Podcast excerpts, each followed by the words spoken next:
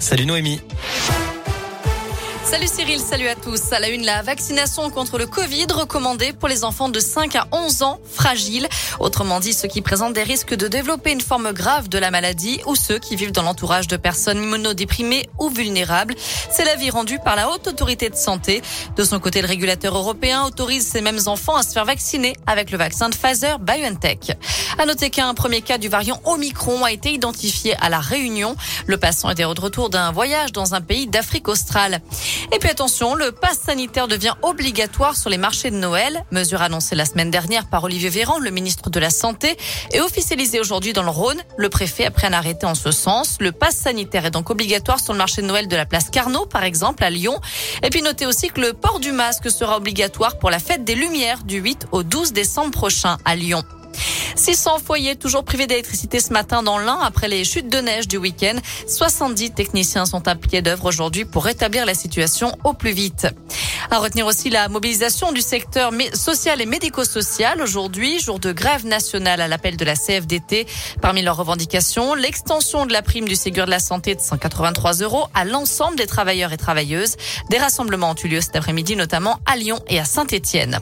À la page des faits divers, une femme enceinte légèrement blessée dans un accident ce matin sur l'autoroute A43 à hauteur de Saint-Priest. Selon le progrès, trois voitures sont entrées en collision près de l'air Manicieux, occasionnant pas mal d'embouteillages dans le secteur.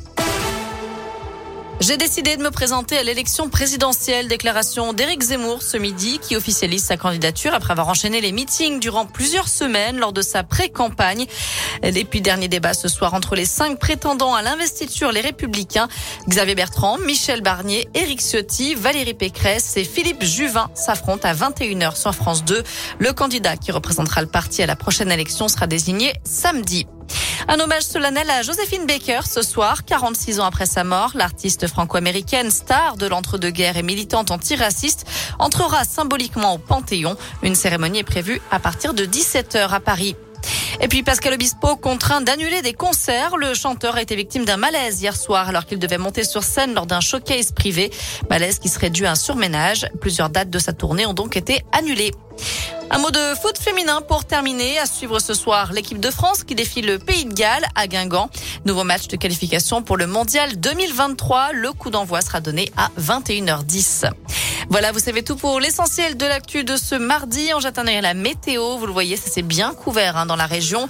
Les éclaircies qu'on avait ce matin ont cédé la place aux nuages. Beaucoup de grisailles attendues partout en Auvergne-Rhône-Alpes cet après-midi. Les températures varient entre 3 et 6 degrés pour les maximales. Et à partir de demain, normalement, c'est la pluie qui revient avec des températures variables. Merci beaucoup Noé.